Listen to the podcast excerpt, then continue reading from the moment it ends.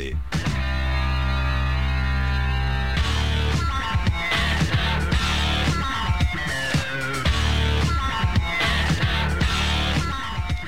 Ya estamos aquí, último bloque en la última hora de tercer puente y como ya saben ustedes, y es mucha la gente que espera este momento, los días jueves lo tenemos al señor Gustavo Giorgetti para hablar y meternos y sumergirnos en la tecnología. Gustavo, muy buenas tardes, ¿cómo te va? Bienvenido a tu espacio.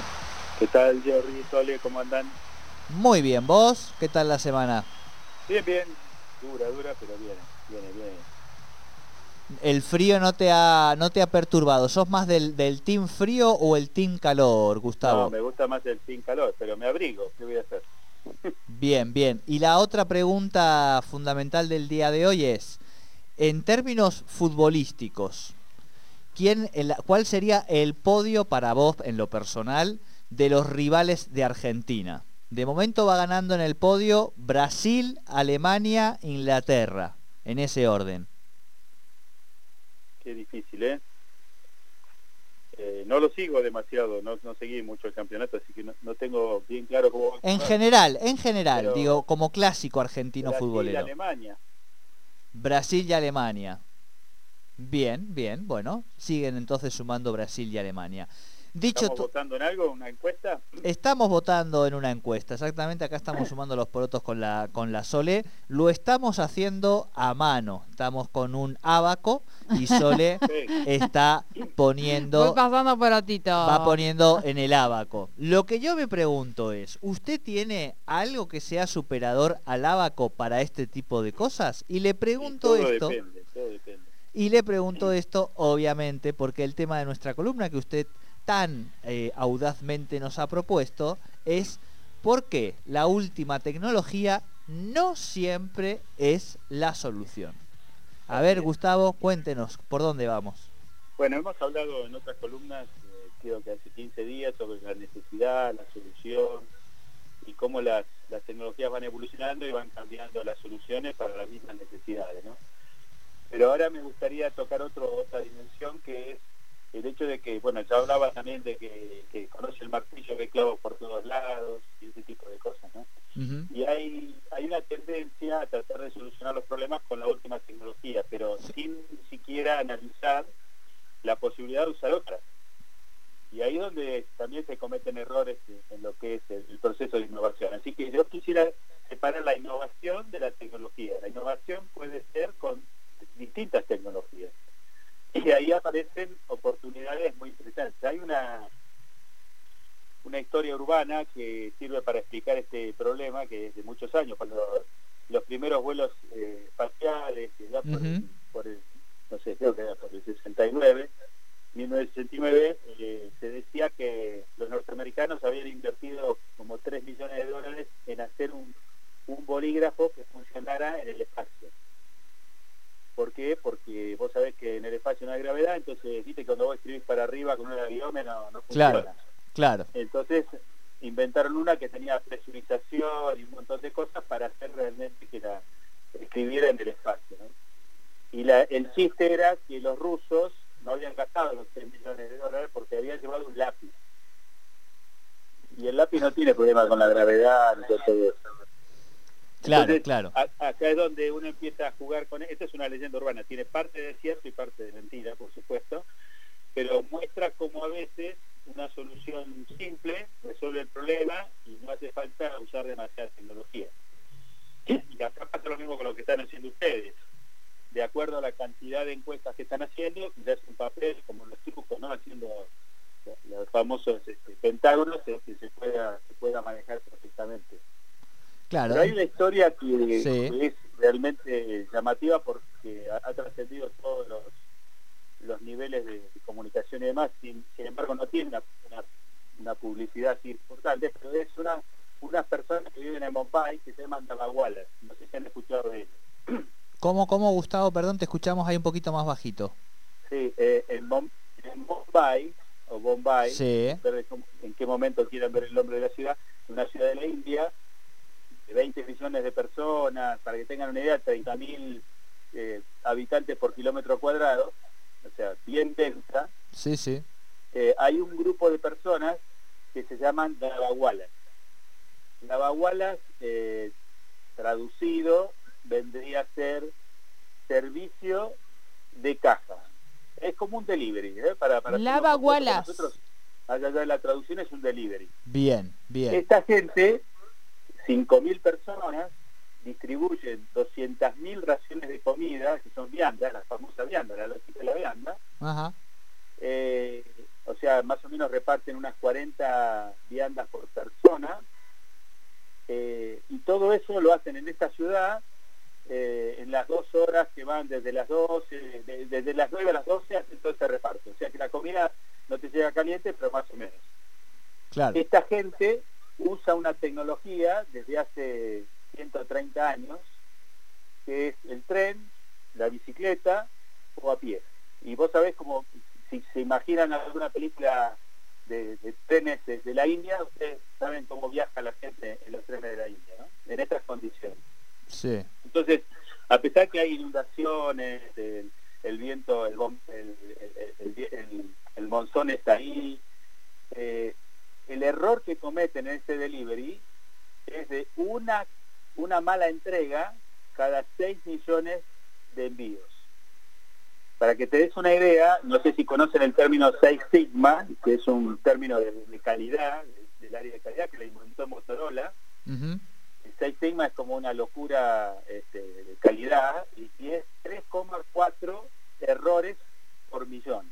Y acá estás hablando de un error cada 6 millones. O sea, es, muy superior a Seis Sigma el nivel de calidad que han logrado. O sea, ¿cuál es el, el cal- la calidad? ¿Cuál es?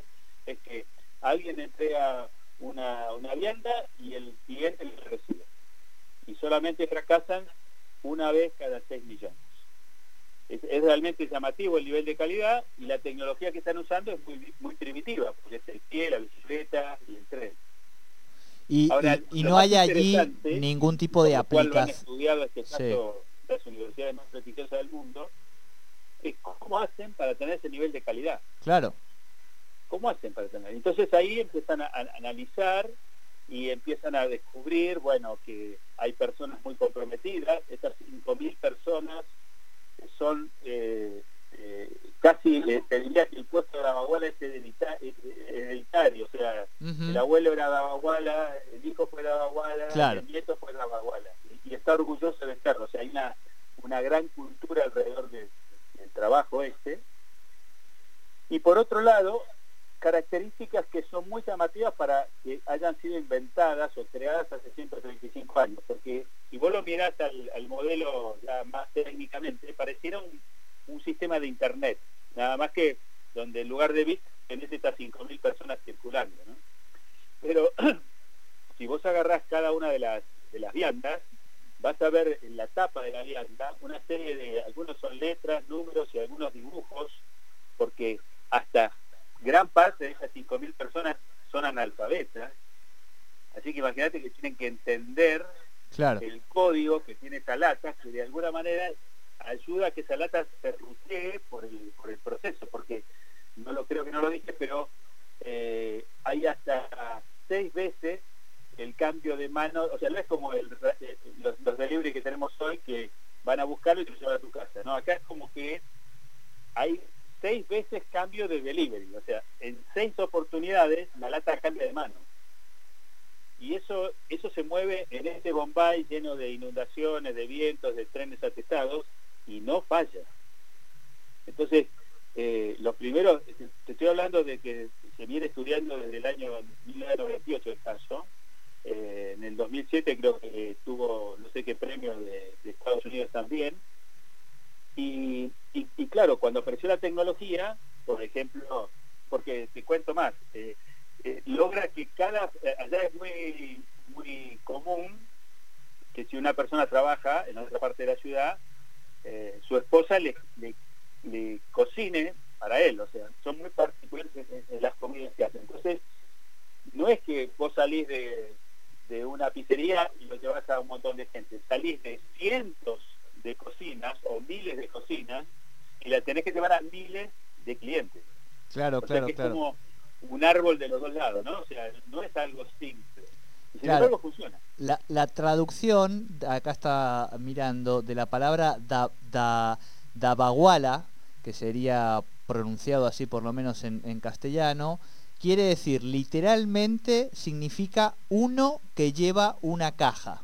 Claro. Eh, ese sería, ¿no? Y siendo el daba eh, una caja, usualmente una gran lata cilíndrica de hojalata o aluminio, también llamada fiambrera o vianda en algunos lugares de Latinoamérica, o sea, claro. el- el- la vianda. Y claro, acá el, el punto, que es lo que vos decís, es...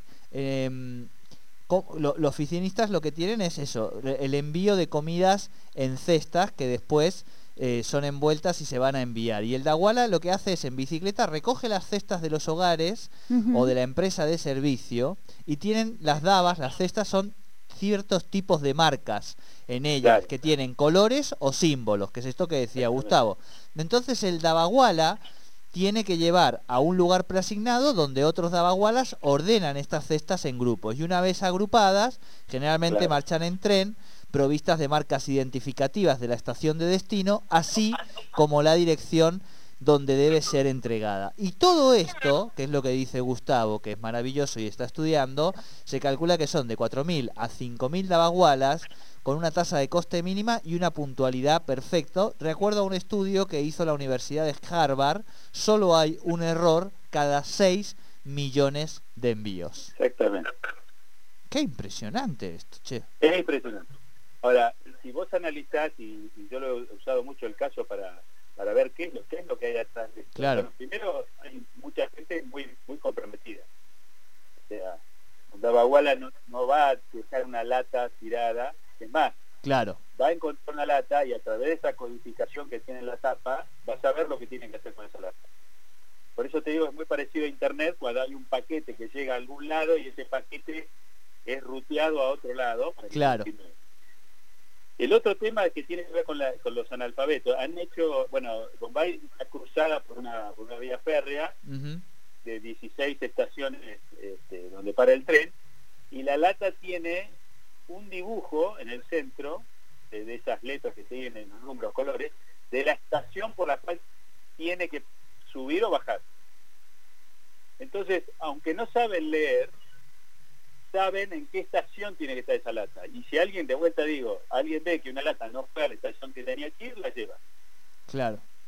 O sea, acá un poco el éxito del sistema depende, por un lado, del equipo de trabajo y de cómo gestionan el tiempo. Exactamente. Pero digo, la- como, como decía el general, la organización vence al tiempo, ¿no? Sí, sí, totalmente. Mirá la que... gente en sí, sí, eh, vos fíjate que a pesar, eh, y esto, estos son los- las moralejas, ¿no? O sea, personas comprometidas, clave. sí, Después, datos, los datos, y nosotros hablamos mucho de los datos y de tecnología y demás, son comprendidos por todos. O sea, si no puedo leer, bien, hago un diagrama para que el que no pueda leer lo entienda. Lo importante es que se entienda, no cómo está representado el dato. claro, sí, Así sí, que sí. los datos son compartidos e interpretados por todas las personas involucradas. Luego hay un proceso flexible, porque si vos tenés, que sería así, el tren se rompió, irá en bicicleta. Si, si se trabó, este, el- el- la bicicleta se te rompió, irás a pie. Pero lo que prefiero es, no es que acá eh, el cajero del banco no anda y fracasaste. Imagínate tres, tres temas en el cajero del banco, es imposible. Es in- inviable para la tecnología. De hecho, uno de los casos que pasó es que cuando apareció, el- eh, o sea, cuando estaban estudiándolo, dijeron, ah, pero porque el pedido de lo que, ah, no terminé de contar eso, sí. cuando vos entregas una comida, la lata vuelve al origen. La, la retiran y la devuelven, y adentro de la lata va un papelito que dice qué es lo que querés comer mañana. Entonces, ¿qué hizo un tecnólogo? Dijo, ah, pero nos podemos ahorrar el tiempo del papelito ese. Porque si yo le aviso por un mensaje de texto, no te estoy hablando WhatsApp, ¿eh? te estoy hablando de Sí, de texto, SMS. a la, eso, a la cocinera lo que quiero comer mañana, ella ya puede empezar a trabajar y no tiene que esperar a que le llegue la lata. ¿Cuál fue el problema inmediato? Es que los mensajes de texto no tienen este nivel de calidad. Entonces algunos se perdieron. Claro, Y entonces tuvieron que volver al papelito. claro. Y esto es un, es un, es un ejemplo claro de los ingredientes que, que tienen que tenerse en cuenta en cualquier organización, que son las personas comprometidas, los datos comprendidos, los procesos flexibles, porque no hay proceso que se pueda cumplir siempre igual, y a partir de ahí aparece un, servicio de calidad. Y si te fijas ahora, voy a hacer la analogía, es justamente lo que trata el modelo de integrabilidad, es compartir datos o crear procesos y liberar servicios para que todo esto funcione. Entonces, pero lo interesante acá es que no siempre la tecnología es la solución. Otra muy, muy común, que se, ve mucho en Francia, por ejemplo, eh, son los semáforos. Vos, vos, vos decís, uh, estás esperando un semáforo, sí. mira que tonto este semáforo, me está haciendo para acá y no pasa nadie. Entonces, la solución es un semáforo inteligente, pero una rotonda es más inteligente que un semáforo. Sí. Una rotonda no, te, hace esperar nunca más de lo que sea necesario. Entonces, hay soluciones no tecnológicas, o de una tecnología, vamos a decir, porque no es que no hay tecnología, es de una tecnología anterior o inferior, claro. que a veces es mejor para solucionar. Por eso, como decías al principio, el abaco por ahí es la solución de los palotes para lo que estás haciendo. Claro, claro, claro. Para, para el volumen que nosotros estábamos manejando en este momento, demuestra eh, que era un poco 8, 10, 14 personas, pongámosle, eh, el abaco creo que era lo que nos, nos iba a, servir. Pensaba también eh, en darle un poco la vuelta, que pensaba en la rueda, ¿no? Y pensaba en esas tecnologías eh, históricas, primigenias, que, el ser humano todavía sigue implementando a día de hoy, digamos, que no, que no son superables, ¿no? Y creo que, no sé si a vos se te ocurre algo también por ahí, pero digo, la rueda me parece que es como el más gráfico. Eh, hay dos cosas que inventó el ser humano que no copió de la naturaleza. ¿Te acordás que hablábamos de biomimética y de cómo se copia todo, no? Pero hay dos cosas que la naturaleza no, no pudo hacer. O sea, no es que no hizo la rueda, porque de hecho hizo el canto rodado y eso sí claro. que habrá servido de inspiración también.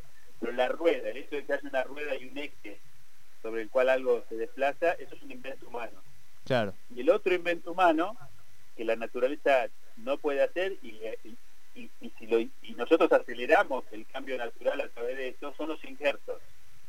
Cuando vos injertás una planta con otra, eso la naturaleza eh, no lo puede hacer por sí misma lo hace a través de, del trabajo humano que inventó ese método, ¿no? Que vos podés hacer que, que una vid en Mendoza tenga la, la, resistencia al clima de Mendoza porque el, pie de la, del parral, digamos, está basado en una, en una planta autóctona, sin embargo todo lo demás viene de Francia, de no sé dónde. Entonces, esa combinación solamente la puede hacer, lo hace el ser humano, la naturaleza por sí misma. Esas dos son una de las grandes dos invenciones. Pero ahora me estoy acordando de algo interesante para esto de las soluciones. Sí. Bueno, vos conocés al, al Neuquén Lab, ¿no? Sí, obvio. Y ellos usan un método analógico para las reuniones. Viste que, o sea, si, si vos querés una estadística de alta precisión, tenés un montón de aplicativos hoy que podés con tu celular entras a una página web y podés votar, contestar preguntas y un montón de cosas. Y eso es un método muy atractivo que es cuando entras, viste, te dan unas bolsas con algunas hojas de colores y después los colores, levantás la hoja del color que, estás votando y, la foto que sale ya te dice cuál es la, cuál es la, respuesta, ¿no? Por eso es muy ingenioso, porque esto es una solución innovadora para implementar un mecanismo de votación en, un grupo que está presencialmente en el mismo, en el mismo lugar. Sí, sí, sí. Así que la idea cuál es? Es que innovar no es tecnología. Innovar es encontrar una solución que funcione para las condiciones que estamos preparando, o sea, o que la necesidad plantea. Y ahí empezamos a separar cosas. Así que ya estamos aprendiendo a separar solución de necesidad, de con qué tecnología la resuelvo, con qué tecnología innovo, ¿no? Una maravilla, Gustavo, esta columna donde quizá hay gente que piensa que en esta columna de tecnología vamos a hablar de redes sociales, de el nuevo no sé qué, la aplicación de WhatsApp y nosotros nos vamos a la India, a Bombay, conocemos culturalmente, pero claro, a los dabagualas, aprendemos en el medio eh, eh, qué es esto de las transacciones de millones y estos nuevos métodos, vamos recorriendo otras tecnologías, nos vamos hasta la rueda, transitamos por las cosas que no puede hacer la naturaleza y llegamos finalmente también y incluso le hacemos un guiño a nuestros amigos de Neuquén Lab, que es un dispositivo de innovación pública, de políticas públicas que tiene aquí la provincia de Neuquén y que bueno, son también amigos y hacen un trabajo, como decía Gustavo, muy creativo para la participación, digamos, y la construcción de, respuestas ciudadanas a las políticas públicas. Eh, una maravilla, Gustavo, la verdad, un placer como siempre y recordar a la gente que se está enganchando ahora que nosotros, por supuesto, eh, mañana y sobre todo el fin de semana subimos también a nuestras redes y a nuestro portal para que aquella gente que, ha agarrado el final pueda disfrutar de toda la, columna. Te deseamos buena tarde y buena semana y será hasta la semana que viene. Gracias, Gracias a vos. Gustavo Giorgetti con la tecnología aquí en Tercer Puente.